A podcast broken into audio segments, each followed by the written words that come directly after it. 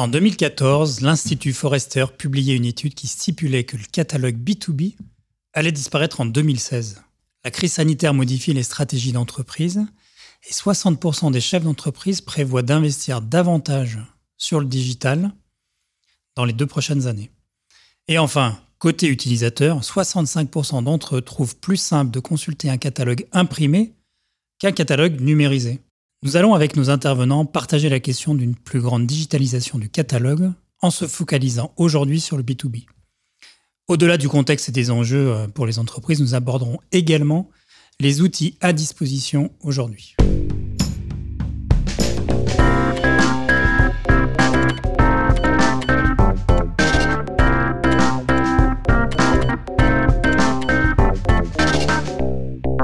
Vous écoutez la session retail du podcast Altavia Aura. Je suis Ludovic Noël, directeur général de l'agence, et j'ai le plaisir aujourd'hui d'accueillir pour ce podcast Jean-Christophe Roffignac, directeur outils et prémédias chez Altavia Aura, et Rémi Père, directeur de clientèle chez Jetpop, l'agence digitale d'Altavia Aura. Jean-Christophe, Rémi, bonjour. Bonjour Ludovic. Hello Ludovic. Euh, Jean-Christophe, peut-être euh, commencer par une, vraie tradition dans notre podcast, c'est on demande à nos intervenants en fait de se présenter en quelques mots et en particulier me dire pourquoi les gens doivent te croire sur parole. Bonjour à tous. Euh, tout d'abord, Ludovic, merci pour ton invitation. Moi, je suis Jean-Christophe Ruffinec et je conseille tous nos clients dans leur production plus ou moins automatisée de leurs éditions imprimées ou multicanales, mais aussi dans la mise en place d'outils collaboratifs pour optimiser et fluidifier les process de production. Je suis issu des métiers des arts graphiques depuis plus de 20 ans et j'ai démarré ce métier en tant que retoucheur effets spéciaux. Effectivement, une longue euh, expertise sur, euh, sur ces métiers-là. Deuxième question typique, euh, on a toujours une, question off. Qu'est-ce qui a récemment euh, t'a bluffé? Quelque chose que tu as vu qui a fait un effet waouh pour toi et que tu voudrais partager avec nos auditeurs? Alors pour ma part, je dirais que l'IA, l'intelligence artificielle, reste une révolution qui va bouleverser nos modes de fonctionnement dans les prochaines années. Car même si ce n'est pas vraiment une nouveauté actuellement, on commence vraiment à en voir le réel potentiel que ce soit pour optimiser euh, toutes les tâches à faible valeur ajoutée, comme pour améliorer considérablement le commerce online. Je vois aussi de vrais gains possibles pour optimiser l'automatisation de la mise en page dans les outils collaboratifs futurs. Pourquoi les gens doivent te croire euh, sur parole? Ah, ça, c'est une bonne question, Ludovic. Il faut surtout pas me croire sur parole. J'espère juste vous aider à mieux comprendre les différentes solutions permettant de digitaliser les catalogues, mais je vous invite bien évidemment à vérifier, tester toutes les solutions pertinentes existantes et voir quelles solutions sont les plus adaptées à vos besoins. Oui, ça part effectivement d'un bon principe. Rémi, euh, même jeu de questions. Euh, en quelques mots, peux-tu te présenter et nous dire pourquoi les gens doivent te croire sur parole? Alors, merci pour ton euh, invitation, Ludovic. Je suis Rémi Père. J'interviens depuis euh, une dizaine d'années aux côtés euh, d'annonceurs qui placent le digital au cœur des enjeux de, transformation et de développement commercial. mon parcours est ponctué d'une expérience de 8 ans en agence orientée UX design et du coup les démarches orientées CX, UX font partie de mon ADN et je suis tombé dans les ouvrages de Sylvie Domal depuis un bon moment maintenant. Pourquoi les gens doivent te croire sur parole? Eh bien, écoute, euh, effectivement, j'en demande pas tant. Euh, cette question est finalement euh, centrale dans nos métiers. Je pense que le, temps où les agences imposaient leur vision, qui est quelque chose qu'on trouvait beaucoup dans les années 90, est vraiment révolu. L'avènement de la data et la prise de conscience de l'importance des démarches user-centriques ont vraiment chamboulé nos manières de, de, travailler et de porter nos recommandations. Et plus que de me croire sur parole, je demande plutôt à nos auditeurs d'être sceptiques et de challenger nos partis pris par des approches terrain et des learnings collectés auprès des, euh, utilisateurs. C'est ce qui fait toute la force finalement de, l'UX, c'est plutôt de, vérifier ce qu'on dit euh, en partant du, du terrain, des démarches exploratoires. La thématique de ce podcast nous interroge surtout sur la manière de construire une stratégie catalogue en 2021. Pour y répondre, il faut être très proche des usages consommateurs et aborder ce sujet en ayant en tête l'omnicanalité des parcours utilisateurs. Le monde physique et l'univers digital ont pour moi jamais été aussi complémentaires qu'en 2021 déjà un bon teaser euh, de ce qu'on va discuter aujourd'hui dans le podcast. Euh, la question off, tu ne vas pas y échapper. Qu'est-ce qui a récemment euh, attiré ton attention, ta curiosité? Bah écoute, c'est sans doute euh, l'acquisition d'une paire de sneakers par la plateforme Rares euh, pour la modique somme de 1,8 million de dollars. Euh, je crois que c'était cette semaine. la plateforme a acquis cette, cette paire de Nike Air Yeezy One portée par le rappeur Kenny West. et du coup, ces, ces utilisateurs de, de, cette plateforme pourront être actionnaires en fait d'une paire de baskets, ce qui est pour moi assez révolutionnaire. Merci pour ce partage qui est effectivement étonnant. Merci à tous les deux d'avoir euh, joué le jeu. Rentrons maintenant dans le, dans le vif du sujet. Pour démarrer notre sujet, peux-tu, euh, Rémi, revenir finalement à la source de la question qui nous réunit aujourd'hui? Euh, Les entreprises du secteur B2B restent attachées à l'impression de catalogue. Est-ce que tu peux nous dire pourquoi et finalement à quoi nous sommes-nous tant attachés en termes de, print catalogue? Oui, complètement. C'est vrai que c'est un, média qui est finalement assez traditionnel, historique. Le catalogue permet aux marques B2B d'exister au sein de leurs entreprises clientes ou chez des prospects, euh, et ce support est souvent considéré comme un fondamental pour les équipes de vente car il permet de matérialiser une offre parfois technique ou très large. Les commerciaux s'en servent également en prétexte de rendez-vous, donc c'est un véritable support d'aide à la vente euh, pour, les, pour les forces commerciales. Du côté des équipes marketing et communication, le catalogue est traditionnellement utilisé pour annoncer de nouvelles gammes, des innovations, euh, ou une nouvelle approche prix, par exemple. Donc c'est vraiment euh, un média qui est assez structurant et de manière assez historique pour ces, euh, publics. On est finalement sur des arguments en faveur du maintien de, la production en physique qui sont assez solides. Et pourtant, les, les choses évoluent et j'ai compris, Rémi, que finalement, sont nos pratiques B2C qui, quelque part, commencent aussi à influencer les usages B2B. Oui, complètement. Sur le B2C, euh, on observe vraiment des, euh, baisses drastiques euh, sur le volume d'imprimés, notamment chez Monoprix, Leroy Merlin ou Ikea, qui a carrément transformé son, son catalogue en podcast. Et chez nos clients industriels, notamment logisticiens ou food service, on constate également une sorte d'effet miroir avec une baisse des volumes d'impression, des changements dans les formats de catalogue et dans le volume de pagination mais aussi une forte demande sur la digitalisation des supports et parfois la volonté de stopper l'impression des catalogues. Donc on a une grande porosité finalement entre euh, les approches euh, catalogue B2C et B2B et des effets de miroir. Effectivement, quand euh, je suis un acheteur industriel, bah, par ailleurs, je suis aussi un consommateur. Et ce que je trouve, et les pratiques et les usages que j'ai en tant que consommateur, bah, finalement, j'aimerais bien les retrouver aussi quand je suis avec ma casquette de professionnel. Mais finalement, au-delà des usages, ça répond aussi à quelques tendances de fond chez les industriels eux-mêmes et dans ce secteur du B2B. Oui, complètement. Euh, là aussi, grande porosité finalement euh, sur, les, sur les sujets. Autant comme les, euh, sur le B2C, on a des, de fortes attentes sur les causes environnementales hein, de ces publics. On va retrouver l'avènement du RSE chez les entreprises et les causes éco-responsables de la même manière qui sont agitées par des services marketing et communication le papier a, entre guillemets, mauvaise presse euh, chez eux pour de bonnes ou de mauvaises raisons. Du coup, l'avènement du RSE fait qu'on va vers moins de, moins de papier, moins de catalogue. Et puis, on a aussi la dimension de, de coût liée à la création du catalogue, qui est aujourd'hui euh, euh, considéré comme un investissement subi, pour lequel on n'a pas véritablement la possibilité de mesurer le ROI. Et finalement, c'est plutôt ça qui est mis en exergue, c'est cette difficulté en fait de, de mesure de la performance du catalogue et de la transformation d'une consultation en vente in fine euh, sur le digital ou en point de vente physique. C'est ça, il y a aussi quelque chose d'assez euh, rassurant. C'est un outil historique. Comme tu le rappelais en introduction, euh, les commerciaux y tiennent beaucoup. Ils disent que ça effectivement une belle aide à la vente. Au fond, en dehors des, motivations, on va dire, d'usage ou sociétal, qui peuvent faire partie de la motivation, on est aussi peut-être sur une revisite de la fameuse euh, Customer Journey euh, telle qu'elle existe aujourd'hui en 2021. Oui, complètement. En fait, c'est un faux débat, le, RSE euh, ou la dynamique de, de coûts liée à la création des catalogues. C'est plutôt l'omnicanalité des, parcours et la révolution du Customer Journey, effectivement, qui qui est en cause. Il y a une dizaine d'années, on avait un parcours d'achat B2B qui était massivement sur des points de contact physiques ou des médias traditionnels, print, TV, radio.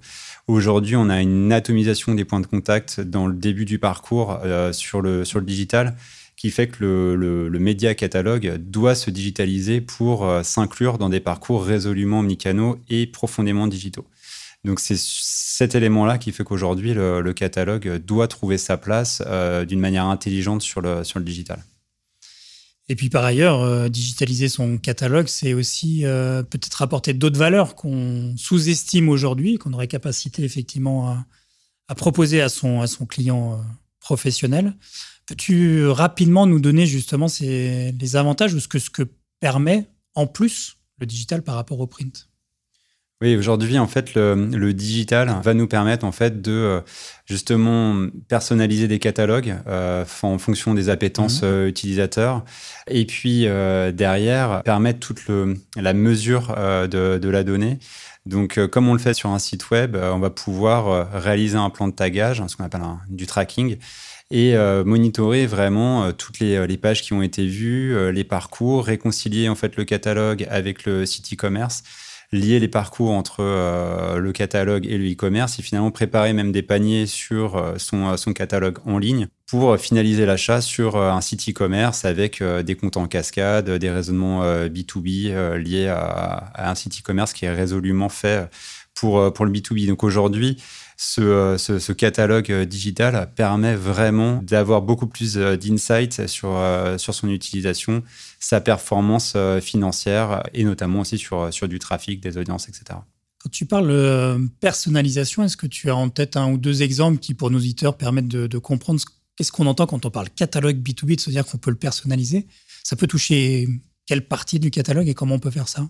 Alors la personnalisation peut avoir euh, différents aspects. On a une personnalisation qui va être liée à nos personas. Euh, si je suis B2B, je peux euh, m'adresser à des artisans couvreurs, aussi à des, clients finaux B2C prescripteurs, à des architectes par exemple qui sont aussi des prescripteurs. et je vais pouvoir constituer des catalogues en fait dédiés à chaque persona de manière beaucoup plus simple qu'un catalogue papier, puisque euh, je vais pouvoir euh, dédier vraiment des produits, mais aussi des avis d'experts, des contenus rich media à ma cible, plutôt que d'avoir un catalogue très profond, très large en gamme.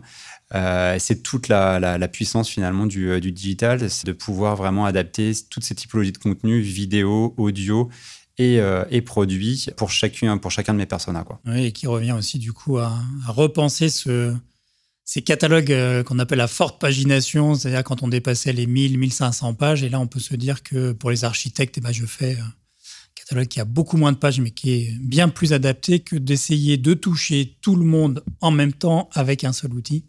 Cette démarche de personnel est euh, évidemment précieuse pour arriver derrière à sortir peut-être des catalogues beaucoup plus adaptés aux besoins des personnes qu'on a, qu'on a définis en avant. Est-ce qu'à la fin, c'est pas la mort du catalogue papier aujourd'hui? Alors là encore, je, reviendrai sur euh, le, miroir qui est fait entre B2C et B2B. Euh, on a eu des effets d'annonce d'arrêt de, catalogue sur le, sur le B2C et puis finalement des annonceurs qui sont revenus euh, massivement sur, sur ce support. Et on voit notamment chez des, des, entreprises qui sont vraiment des purs players du digital, comme Amazon, Birchbox, Blissim, etc., le fait que le catalogue papier est un support en fait qui arrive comme un vrai levier de différenciation euh, chez des cibles millennials. C'est-à-dire que les millennials aujourd'hui sont euh, saturés d'emails, euh, de notifications, de communications sur les réseaux sociaux et qu'un support print, en fait, arrive comme un élément complètement différenciateur dans, le, dans le mix média. Et on a des taux de retour qui sont très bons et des taux de conversion qui sont très bons euh, sur euh, ces publications euh, matérielles, physiques du catalogue. Donc en fait, il n'y a pas de, réflexion manichéenne sur le, tout catalogue print ou le tout catalogue digital. C'est le mix des deux et l'analyse des retours sur ce mix print et digital qui permettra de bah, chacun de savoir euh, comment jauger un petit peu euh, sa diffusion du catalogue papier et sa diffusion du catalogue euh, digital. Ouais, c'est vraiment ce qui est au cœur de nos réflexions, c'est-à-dire, encore une fois, comme on le disait en introduction, pas de solution toute faite. Et en fonction de à qui vous adressez, chaque acteur va finalement trouver son bon mix, son bon équilibre entre le le digital. Et c'est ceux-là qui vont gagner parce qu'on sait, on a des grandes études là-dessus. Hein, d'Harvard Business School, je crois, qui, qui montre que c'est bien le mix qui est performant par rapport à un choix tout print ou à un choix tout digital. Merci Rémi euh, d'avoir posé déjà ce, contexte épais hein, et tous les enjeux qui sont autour de, cette problématique. Abordons peut-être avec toi, JC, maintenant le, chapitre des solutions. C'est-à-dire, on voit bien effectivement l'ensemble des, problématiques. Et on peut déjà dire que les solutions, elles sont d'abord nombreuses. Hein. Et c'est intéressant justement pour les acteurs industriels d'arriver à, rentrer dans ce panel-là. Et, peut-être pour commencer tous les deux, se dire aussi que finalement toutes ces solutions qui sont offertes, elles vont être aussi assez dépendantes de la maturité de l'entreprise, de, ses usages. Et on venait d'en parler avec Rémi, de ses clients. Peux-tu d'abord nous dresser rapidement la typologie euh, des solutions que tu, rencontres toi aujourd'hui? Oui, bien sûr, Ludovic. Il y a, j'ai pris quatre typologies de solutions euh, qui sont bien différentes et qui vont permettre, euh, par rapport à des besoins bien identifiés, de pouvoir les, classifier un petit peu. On a tout d'abord comment digitaliser pardon, mes catalogues print, tout simplement. deuxième thématique, c'est comment créer du lien entre le papier et mon site internet. Là, on va aller un petit grand un peu plus loin. Et après, on va basculer dans une thématique où là, on va rentrer pratiquement 100% digital avec comment aider ma force de vente sur le terrain sur euh, la partie des commerciaux et tout. Donc ça, je vais rentrer un peu plus en détail euh, plus tard. Et je dirais que la dernière, c'est comment euh, augmenter mon drive to store, comment massifier l'appartenance à ma marque par rapport à ça, grâce à la réalité augmentée, par exemple. Donc ces quatre thématiques-là, je vais représenter par quelques solutions et quelques cas clients qu'on a actuellement, enfin depuis un certain temps maintenant, où on travaille sur ces quatre thématiques. Rentrons effectivement sur euh, chacune d'entre elles et on peut peut-être déjà commencer par celle finalement qui, euh, qui est assez déjà présente et on a l'impression que c'est une solution qui existe euh, depuis 20 ans ou en tout cas une solution dont on attend l'explosion depuis une vingtaine d'années. Je veux bien sûr parler des flipbooks standards qu'on a tous connus depuis de nombreuses années. Effectivement, le flipbook standard aujourd'hui, il est utilisé par quasi tout le monde n'importe quel annonceur qui a des catalogues print euh, va les diffuser, va les digitaliser, on va dire, par cette première étape de prendre son PDF et de digitaliser sa partie catalogue print. Après, ça reste des flipbooks où on met en avant euh, sa, gamme, mais ça n'apporte pas non plus énormément d'intérêt euh, digital derrière, tout simplement parce qu'on va pouvoir mettre les pages, on va pouvoir rajouter un peu de riche média, on va pouvoir télécharger le PDF et ainsi de suite. Mais disons que ça va pas beaucoup plus loin que ça, même si actuellement on peut commencer à les tracer et faire certaines choses.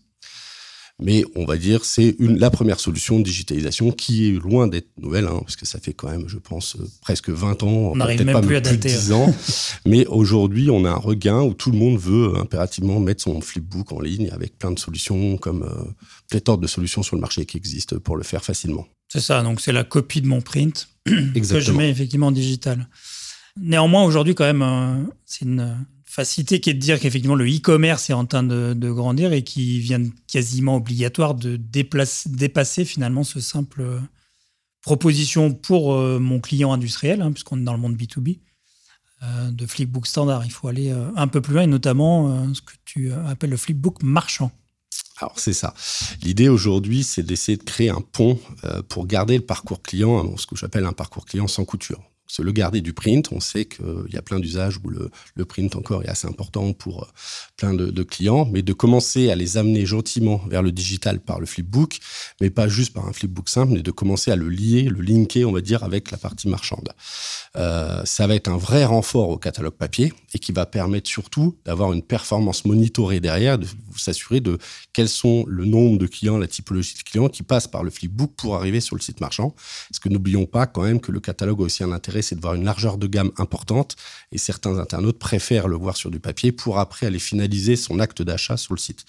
Et aujourd'hui, plusieurs solutions existent sur le fait de pouvoir créer ce pontage et de pouvoir créer des paniers euh, marchands avec des fiches produits et tout ce qu'il y a dessus pour pouvoir amener du riche média complémentaire, de se servir des médias qui sont déjà créés sur la partie digitale pour pas les refaire. Si on va juste lier les deux bases de données ensemble et on va permettre de créer ce lien et de monitorer toute cette partie-là. Donc sans perdre ces internautes qui sont à la base issus du print, on va les emmener gentiment sur ce parcours-là. Oui, de manière assez, comme tu dis, sans couture et assez fluide.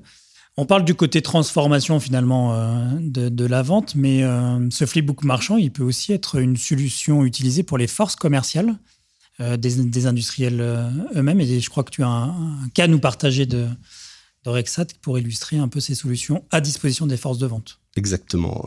donc l'idée, c'est que ce, flipbook marchand, on a un, cas client qui est Rexat, donc sur lequel il s'est retrouvé en mars 2020 arrêt des catalogues euh, de production. Du jour au lendemain, tous les catalogues étaient produits, on va dire, en pré-média et il fallait les imprimer. Mais tout le monde est fermé, confinement oblige, impossibilité d'imprimer, impossibilité surtout de livrer tout ça. Donc, ils nous ont appelés pour trouver une solution urgente de comment faire pour ne pas perdre euh, du business euh, potentiel par rapport à leur, catalogue papier. Donc, on a trouvé une solution ensemble pour digitaliser très rapidement leur catalogue, mais en y ajoutant quand même, au, lieu de laisser juste un flipbook standard qui n'a pas de grande valeur, de commencer à créer un flipbook automatisé avec leur base de données avec de la création d'un site marchand et surtout des catalogues personnalisés où on est sur du B2B. L'internaute va pouvoir, alors l'internaute ou le commercial, tout dépend euh, quelle est la cible, mais va pouvoir personnaliser ses pages assez simplement, ne serait-ce qu'en faisant un choix de page. Et comme tu le disais euh, tout à l'heure avec Rémi, il va pouvoir par exemple sélectionner qu'une gamme parce qu'il est architecte ou parce qu'il est spécialiste en maçonnerie, il va prendre que ces éléments de page maçonnerie et se créer un petit catalogue avec que les produits qui l'intéressent, les pages qui l'intéressent, et ne pas être pollué par les 1500 pages et de se sortir, par exemple, ces 128 pages qu'il a besoin, qui va être son quotidien de commande de toute l'année, et il va pouvoir se l'enregistrer, et il gardera toujours cette trace, mais tout en gardant la partie marchande connectée au site marchand. Oui, tu dis co-création du coup avec les forces de vente. Euh, j'imagine que pour ceux qui ont l'habitude d'avoir leur, euh, catalogue et leurs outils standards, euh, faut être aussi force de pédagogie pour se dire qu'on on peut lâcher son bon vieux catalogue et passer sur un, outil de ce type-là, beaucoup plus euh, digitalisé, qui finalement ressemble à un site web offline, hein, parce qu'on peut complètement être euh, déconnecté pour pouvoir présenter ça aux clients. Est-ce que tu sens aussi là un besoin d'accompagnement des forces de vente sur ces nouveaux outils? Alors oui, effectivement, aujourd'hui, euh, les forces de vente sont sont très attachés à leur mm. catalogue, mais ils commencent à en voir la puissance d'avoir des, argumentaires de vente qui sont dédiés que pour eux, ou des petits catalogues euh, segmentés pour leurs clients finaux, pour leur permettre justement d'aller tout de suite plus vite et gagner du temps sur leur euh, partie commerciale. Euh, et d'avoir le, bonne data au bon moment sur ce qu'ils veulent présenter. Donc ces catalogues, on a par exemple fait sur Sigvaris un exemple d'outils d'aide à la vente ils avaient actuellement euh, un PowerPoint tout simple hein, qu'ils avaient fait, on va dire, au niveau du marketing et autres, où ils avaient mis toute leur euh, gamme dedans, mais pas forcément construit comme il le faut pour les forces de vente. Euh, in fine, Sigvaris s'est rendu compte que pas plus de 20% des commerciaux l'utilisaient. à date, et c'était un peu une déception pour eux, parce que ça mm. leur prend aussi beaucoup de temps pour créer un document comme ça, qui faisait plus de 100 pages à l'époque. On a travaillé ensemble, donc là on a revu la création, on a revu l'ergonomie, on a tout vu, et comme tu le dis, on a créé un produit numérique, digital, 100% digital, qui, qui d'ailleurs n'a jamais été imprimé, ne le sera jamais, mais qui va permettre de les amener tout de suite sur leur gamme produit, les amener sur des informations de riches médias, des petites vidéos explicatives, et de lorsqu'ils sont en clientèle, peuvent tout de suite aller dessus jusqu'aux grilles tarifaires et tous les éléments qu'on a besoin de mettre dans ce et, produit juste aux implémentations même du merch, enfin des produits en magasin pour suggérer à leurs clients des modes d'implantation en magasin. Exactement. On a aussi toute la partie merchandising qui est calée dessus. Et c'est vraiment, ce qui est intéressant, c'est que c'est une co-construction qu'on a fait avec eux euh, en disant, ben, on a pris des commerciaux, un exemple, dire qu'est-ce que vous attendez, vous, demain, quand vous êtes en vente? Donc vraiment, très important d'avoir l'utilisateur final, le persona, comme disait Rémi, qui va lui nous dire, bah, moi, quand je suis en clientèle, j'ai tel problème, tel problème, il me manque ci, ça, j'en ai trop, j'en ai pas besoin. Donc, on a co-construit avec eux cet argumentaire de. On a divisé par trois ou quatre la pagination, mais c'est surtout qu'on a rajouté tout le riche média qui, les intéresse dessus. C'est un beau succès. Euh, aujourd'hui, le client est très satisfait euh, de ça. On a eu des très bons retours euh, dessus et surtout, il est très utilisé tous les commerciaux l'ont adopté immédiatement parce qu'il était typé pour eux, tout simplement. À n'en pas douter, je pense que ça aura des résultats sur la performance commerciale de l'entreprise parce que, encore une fois, comme on le disait tout à l'heure, c'est différenciant. C'est finalement rentrer, là pour le coup, dans une officine, euh, dans une pharmacie, euh, avec des outils dont on se dit tiens, cette entreprise-là, elle pense différemment. Euh, et elle pense aujourd'hui, ça me donne plus envie d'acheter à, cette société qui envoie une certaine modernité, on va dire, qu'une autre. Euh, le dernier élément que tu citais en introduction, euh, là pour le coup, euh, on est sur les questions d'augmentation de contenu. donc tous les, sujets autour du, catalogue et notamment de la réalité augmentée, qui peuvent être par exemple adressés dans certaines opérations commerciales. On a un exemple intéressant là aussi, un, case sur Promocash. Est-ce que tu peux nous raconter un peu ce qui les a amenés eux à se dire qu'ils avaient un, besoin de faire plus que le print ce qu'ils en ont fait Alors déjà, je vais revenir un peu sur euh, Pourquoi la réalité augmentée Pourquoi on l'utilise Aujourd'hui, euh, on l'utilise pour accélérer le drive to store. On a des solutions qui permettent d'accélérer le drive to store grâce à la réalité augmentée, d'améliorer aussi l'appartenance à une marque, parce que là, on, ramène vraiment quelque chose d'assez différenciant, d'assez novateur. Euh, et après, on a aussi la possibilité d'augmenter les super prints. Là, le cas que tu citais avec Promocash, on est sur la troisième thématique, c'est comment augmenter des support prints qui sont euh, aujourd'hui, ils avaient des cartes, des cartes euh, de sélection pour les restaurateurs, ou euh, enfin toute la partie restaurateur, et on est venu augmenter ces cartes-là avec des aides au choix, avec des recettes, avec des avis d'experts, avec des promotions, des liens vers le site marchand et ainsi de suite, pour qu'ils aient vraiment une carte augmentée en la flashant tout simplement et d'avoir des choses en plus. Là où ça devient intéressant aussi sur les cartes augmentées comme ça, c'est que bien évidemment, on va garder toute la partie tracking client et qui va permettre de réadapter le parcours euh, sur la carte suivante. C'est-à-dire qu'on va s'apercevoir par rapport à cette data bah, comment la première carte a fonctionné et pour l'édition d'après, qui va être le mois d'après, on va réadapter, on va rechanger des éléments, l'ergonomie ou autre, ou les contenus, parce qu'on s'aperçoit que telle ou telle page n'a pas été euh, suscitée ou les gens ne l'ont pas vue. Donc il faut, on réadapte, on fait un peu ce qu'on appelle du test and learn sur cette partie-là pour justement augmenter cette partie-là. Et ce qui est assez important, c'est que cette partie réalité augmentée, bien évidemment, passe par un riche média adapté. Et après, tout le reste euh, va en découler va pouvoir tester, euh, avancer comme ça. Oui, oui, ça veut dire qu'il faut aussi, quand on s'engage dans cette voie-là, être certain qu'on souhaite aussi investir sur du contenu. Parce que, comme tu le disais justement, c'est des interviews de cuisiniers, c'est euh, des vidéos, c'est-à-dire au-delà de l'outil lui-même, hein, c'est d'être capable aussi d'être dans une stratégie de contenu plus forte que les éléments basiques, historiques, euh, la photo, le prix, les quantités. Euh, il faut aller un peu plus loin aujourd'hui si on veut rentrer dans ces solutions de réalité augmentée. Et c'est très important pour justement que ce soit bien vu, bien perçu. Et il faut impérativement que ce riche média soit vraiment très adapté au support et ne surtout pas le négliger. C'est très plus important, on va dire, que la réalité augmentée, qui est un besoin ça. Euh, derrière, un, outil. un outil qui va nous permettre d'augmenter un peu la carte, mais c'est pas trop ça. C'est vraiment le contenu qui est important. Merci Jean-Christophe d'être euh, rentré dans ces euh, quatre différentes possibilités en fonction de, son envie, de ses usages. Tu citais d'ailleurs euh, dans le cas Promocash le, côté très itératif, hein, c'est-à-dire regardons comment c'est utilisé, est-ce que c'est bien ou pas utilisé comment on peut être en mode test and learn. Rémi, peut-être un rapide passage par ce sujet-là, de la mesure des performances, de la performance de ces outils. Comment on arrive finalement à mesurer cet impact de ces nouveaux outils? Bah, effectivement, aujourd'hui, le, catalogue avec sa digitalisation permet euh, d'intégrer toute la dimension euh, data euh, et connaissance vraiment de la performance du, support, un peu à l'instar de ce qu'on fait sur le, sur le digital et sur des, plateformes web. aujourd'hui, en fait, pour, pour arriver à monitorer justement la, performance et puis avoir cette approche test and learn dont Jean-Christophe parlait, on va construire d'abord les, indicateurs de performance au travers d'un workshop, ce qu'on appelle des, des KPI. Hein. Euh, donc on va, euh, avec les équipes communication marketing, définir vraiment quels seront les, euh, indicateurs de perf à suivre chaque mois. Donc ça peut être le nombre de sessions, les pages vues, l'utilisation d'un moteur de recherche interne au, catalogue, in fine le chiffre d'affaires généré par le, par le catalogue, les clics sur les vidéos, les check-out, etc. Donc on a un, pléthore de KPI à, suivre euh, ou pas selon les, euh, les problématiques de, l'annonceur.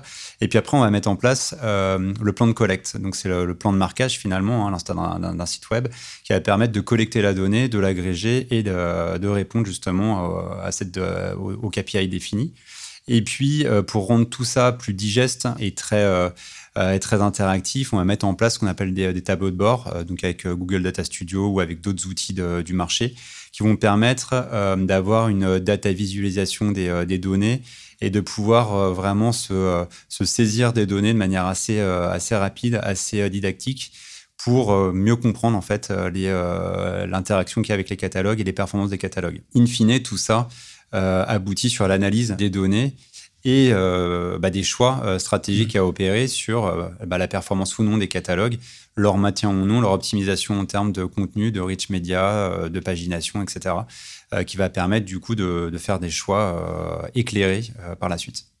C'est toute la puissance effectivement du, digital qui est mis au service de, la performance, qui peut permettre d'ailleurs à certains acteurs, plutôt que comme certains de décider du jour au lendemain d'arrêter, puis trois mois plus tard de relancer du print parce qu'en en fait on se rend compte que c'est encore aujourd'hui un vrai outil de drive en termes de chiffre d'affaires la data permet peut-être à certains effectivement d'essayer sur quelques parties, peut-être sur un secteur d'activité, un premier terrain de jeu qui lui permettent euh, d'arriver à développer progressivement cette offre euh, digitale. Merci en tout cas à tous les deux de nous avoir éclairés sur ce sujet qui au final est le bon mixte entre print et digital dans le B2B. Je vous invite à suivre l'agence Altaviora et son agence digitale euh, sur nos réseaux sociaux. Si vous avez aimé ce podcast, n'hésitez pas à en parler autour de vous. Ce podcast est créé par Altaviora Jetpulp et produit par la société Little Bird.